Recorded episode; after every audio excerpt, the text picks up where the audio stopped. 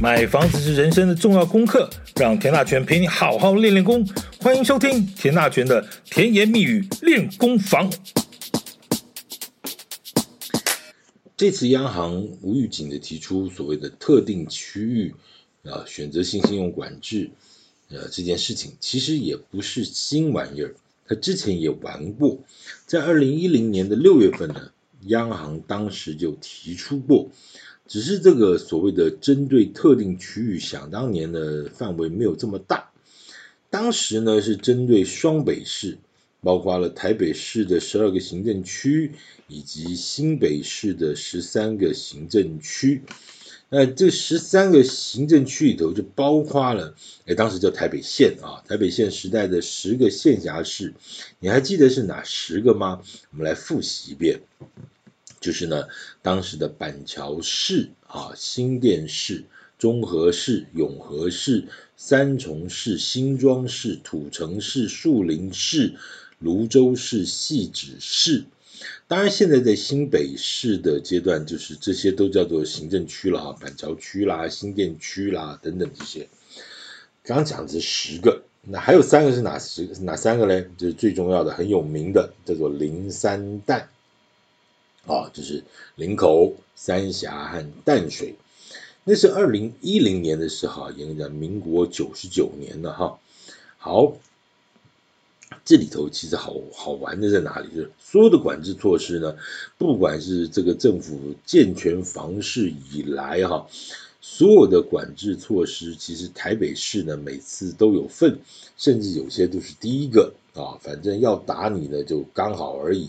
谁叫你是天龙国呢？房价这么贵啊，什么一两百万，那不打你打谁呢？啊，至于新北市的十三个行政区呢，尤其是林三淡哈，那主要的目的呢，当时也是希望杜绝投资客的。去当时这些这些这些当时哦，这叫做新兴重化区，对吧？啊，林口、三峡、淡水，好。而且那一次的管制措施呢，贷款额度还不是七成哦，而是六成，而是所谓的鉴价的六成。哎，这差在哪里哈？这如果房价是一千万的，银行建价呢，他认为你只值这个七百万。那房贷呢，就只能做这个七百万里头的六成，这也就是四百二十万。这一千万的房子呢，自备款一下子就要拿出五百八十万，这个厉不厉害？这非常厉害啊！那打得非常的凶啊！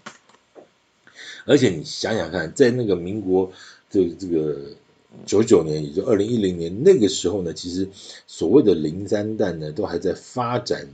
初初其实算是初期了啊，发展初期，房价还不是那么稳定。那银行的建价条件相对来说，谁跟你什么卖一卖一千万就贷一千万，没这回事。它建价相对都是保守的。其实真的我的了解也差不多就是七成，也就是说你的成交价就一千万的话，它直接先给你打七折。那七折再做一个六成的贷款，那真的就是刚才讲的一千万的市价交易，搞不好贷款的门槛就变得。自备款门槛搞不就变成五百八十万，那很恐怖的啊！好，当然是针对第二屋了哈。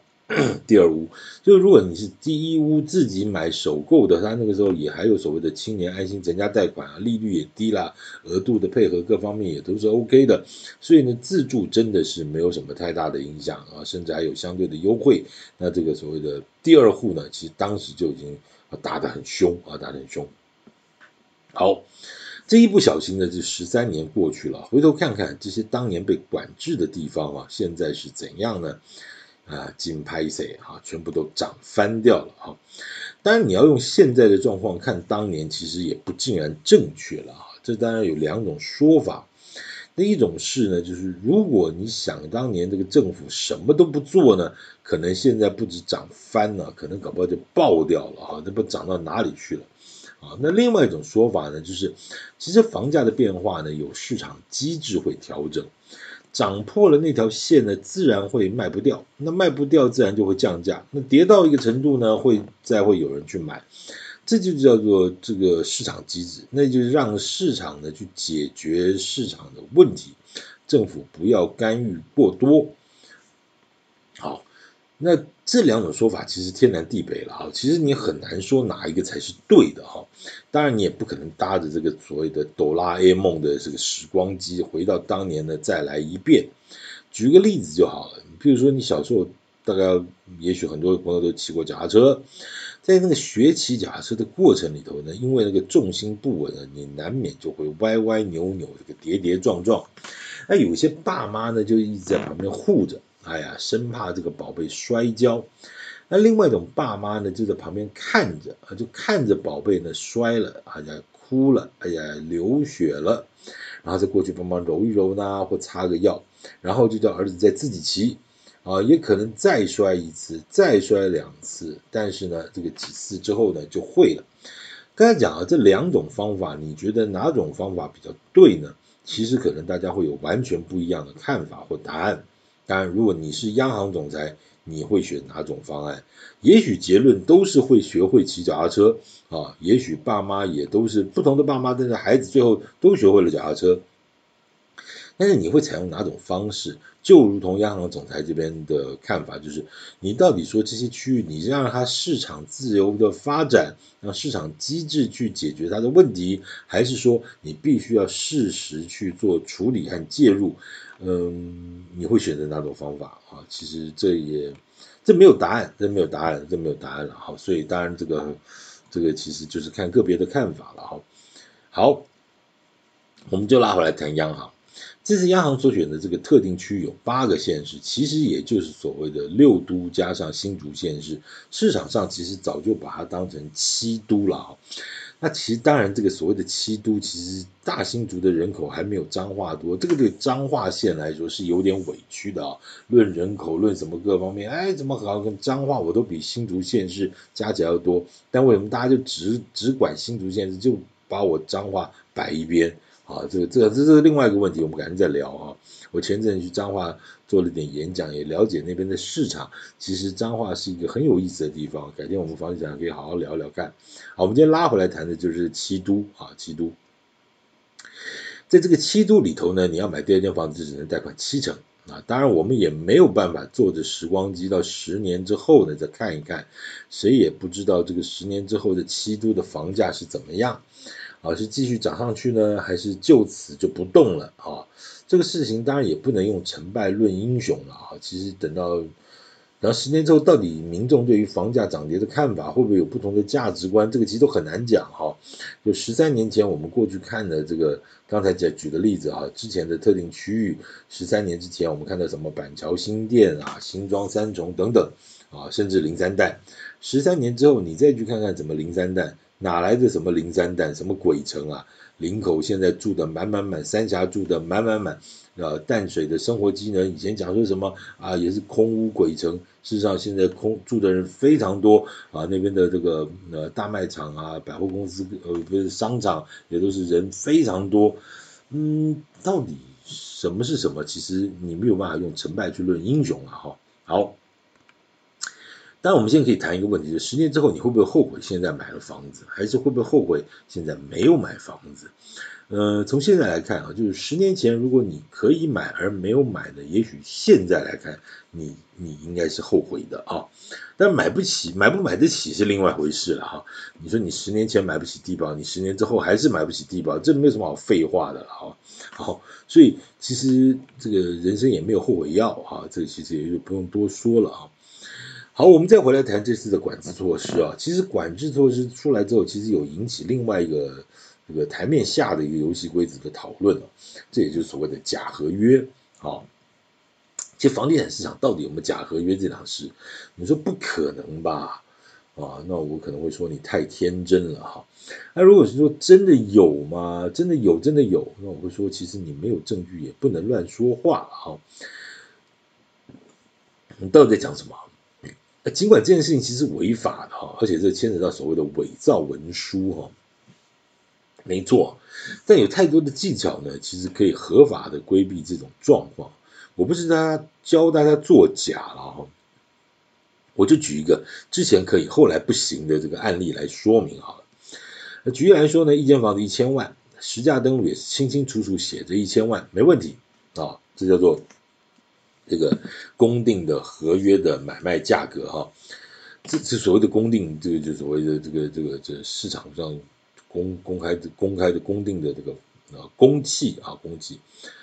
好，那我们先不谈私契的事了哈，我们就讲公器。好，那对卖方来说呢，就如果这个房子是实在这个买写的一千万，我楼上的写的一千万，我现在卖你，我卖你九百可不可以？啊，我们是亲戚啊，我们是兄弟，我们是表哥啊，我们是啊什么阿哥的三三儿三姨啊，什么什么人的，好不管，反正只要我们是所谓的关系人呢，我爱卖你多少，是不是就是我们的事？实价登录也会备注写的是关系人交易，那那低于行情这也没什么不可以啊，你行情在一千万，我就卖你七百五，卖你八百二，可以吧？这关系人交易没问题，事实上很多了哈，爸爸卖给儿子哈。你说一千万卖个六百万，这很正常的事，很多很多，非常多啊。所以你去实价登录的网站打开来，它其实也说，哎，你就看到怎么一个价格特别便宜便宜的啊，其实那就是所谓的关系人交易。好，好，那如果卖低可以，那卖高可不可以？嗯，同一个社区呢，这个这一户呢卖你一千万，我硬是要卖你一千一百五十万，怎样？我可不可以？只要你甘愿，为 OK，那有什么不可以？对吧？好，如果这件事成立的哦，学问就在这里喽。一千万的房子贷款如果是八成，我卖你一千，那么八成是不是贷款就是八百万，对不对？啊？一千万的房子我贷款八成，好，那就是贷款八百万。那如果卖你一千一百五十万呢？那这会儿现在央行规定说上限只能贷七成，哎呦，那是不是就只能贷八百零五万？哎，不对啊！问题是你这个自备款的不一样啊，对不对？你一千万的房子贷款八成，自备款是两百万，那一千一百五十万你贷款七成，自备款要三百五十万，对不对？三百四十五啦，三百四十五万，这这来回还是差了一百多万呢，对啊。那之前不是说吗？啊，买房子这个这个可以折装潢费吗？那我就把这个钱呢全部都灌成装潢费。啊，这样子总价上面看看起来还是登记的啊高高的，啊银行就照着这个一千一百五十万的登实价登录的来核贷，啊似乎这就一切顺利了啊。当然这件事情是已经不行了，所以我才拿出来讲啊，否则的话这个就牵扯到呃我在教唆这个犯罪的事情啊。我是说呢，但是但现在这件事情是不行了啊。但是我我的意思是说，上有政策，下有对策。这个万一假使倘若这个还有还有现在还有这种类似的假合约了哈，那这个又算什么？其实我觉得这也不能一定称之为假合约，我们还是可以做真交易啊。因为如果我就是跟你讲好，不管我们是不是哥们兄弟，什么表姑的阿姨的什么堂堂弟啊，我就是要卖你一千一百五十万。那反正我们买卖双方呢，各自该交的税啊，什么契税啦，什么呃房屋交易所得税的房房屋所得税啦，那个或者房地合一税了等等等，好不管什么中介费啦，什么一切一切，我们都真的是算一算，切一切，那我就我就算我就真的少收你一百万，那你又怎样？那我不要你还啊，那政府还要强迫你一定要还我这一百万吗？怎么样？我就是愿意给你钱，这是不行的吗？哎呀，赠与税没有什么赠与税，反正这些我就是我就是乐意给你钱，那是怎么样呢？啊，这当然是一个复杂了，复杂了。那所以我的意思说，这件事情其实刚刚只是举个举个很不不像样的例子了啊，但是这个反正这个聪明的人多的是啊，那个会算这些事情的人呢也精得很。这种小打小闹的小聪明呢，其实，在台湾房地产市场这几十年来啊，这个历史过程中还算少吗？你政府抓不胜抓，赌不胜赌，那警察抓小偷的游戏，你何时少过呢？其实啊，我想讲的另外一个题目是啊，不管这次央行的这个措施或政府一路以来的一个立场，有个最基本最基本的底线呢，就是杜绝投机，保障自住。我想这应该是天条啊，不庸毋庸置疑。问题是啊，你知道在台湾光是自住和自用这样的定义有多少种吗？这是一个非常非常麻烦而且莫名其妙的大题目啊。之前我跟他聊过，就是说房屋税制里头有一个所谓的个人配偶及未成年子女全国限三户，这个叫做自用房屋税，也就房屋平均限值乘以最低的标准叫做一点二啊，这叫做自用房屋税的标准。好，那还有什么税？还有这种叫地价税，这里头又有个面积限制。啊，地价税里头有个面积限制，叫做什么？都市土地面积未超过三公亩，非都市土地未超过七公亩，也就是公告地价的千分之二。哎呦，这个这这，你听完就已经头有点昏了，对不对？一公亩是什么概念？一公亩其实就是一百平方公尺，严格再算一下，就是三十点二五平啊，三十点二五平土地哦，土地哈，土地。那一般来说呢，在都会区，这个都是这种大楼啊、华夏这种产品啊，基本上土地都是持份的哈。也就是说，你一块那个三十平的土地呢，你盖个十几二十楼就上去呢，那每户大概就是什么一两平、两三平了哈。基本上大概都是算这个自用住宅的地价税。好。对于这个时代，我我对这个时代是非常非常有意见啊！为什么这里要用公亩，那里要用平方公尺？有些地方用平，有些地方用公顷，有些地方又算一甲一分。请问到底为什么不能统一？你谁你谁能给我说一个就是不能统一的理由？哎，好了，反正不扯远啊，官大学问大。好，这个地价税是公告地价的千分之二。公告地价是两年调一次，好吧？好，我们之前讲过，房屋评定建值呢，啊，这个有时候是有些不同地方两年调一次啊，甚至有讲说一年调一次啊。啊，地价税是这公告地价是两年调一次。来，第三种的自用住宅呢，则是土地增值税。那土地增值税的定义又不一样，这里头又分为一生一次或者一生一屋的两种规定。这严格要讲起来就三天三夜了啊！基本上呢，要实施一生一次呢，有四个条件；要适用于一生一屋呢，有五个条件。那如果能够用得上呢，就适用于优惠税率的十趴。好，这就是十趴，什么的十趴？就是公告现值的十趴。那公告现值呢，就是每年公告一次，专门做这个土地增值税的这个课税基准。你听到现在你就已经已经头昏了，对不对？没关系，我告诉你还有的昏啊。第四种的私自自用住宅呢，就讲起来叫做房地合一税的自用住宅啊，还有两个重要的部分，第一个叫做重购退税，第二个叫做自住减免。那那个重购退税的部分的条件是，哎，个人配偶、未成年子女在新屋和旧屋之皆有涉及并居住。啊，这新旧屋的购入和买卖出，购入和卖出的时程呢，是在两年之内，而且旧屋的出售前一年呢，没有营业或出租，啊，那新屋的购入五年内呢，不得做其他的用途或再移转，那至于自助减免呢，只是规定个人配偶和未成年子女设有户籍，出售前六年需实际居住，无出租和营业，就享有四百万的免税额。这一大堆巴拉巴拉巴拉巴拉巴拉，真要研究起来，它其实每一个都有各自的利润基础了。你真的不能说它之间没有什么逻辑，它不是没有什么理论啊，学理其实都是有的。但这些不同的规定呢，对于专业人士来说，其实你要把它这个 K 一遍，其实都是很辛苦的。我请问你叫老一般的老百姓怎么了解？还是说这些这些政策、这些这些法规定出来，就是要定得很专业，就刻意让老百姓不要理解，是这个意思吗？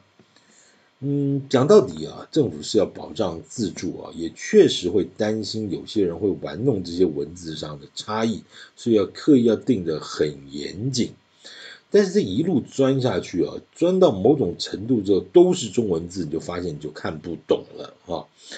那你这，你要让这些被保障的人，我刚才就是所谓的消费者啊，被保障的自助客啊的消费者，完全看不懂保障的内容，你这个到底的这个思维是怎么样？你到底是开这个玩笑吗？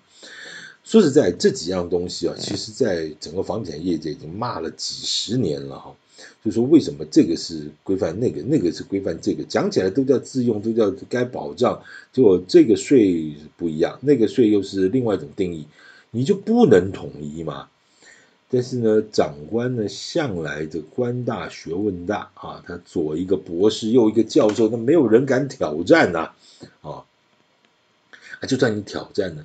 他们呢也根本不会理你，因为他们这群傲慢的家伙呢，根本不会想跟你们这种一般人的凡夫俗子斤斤计较。哎，头昏了吗？谁叫你书念的不够多呢？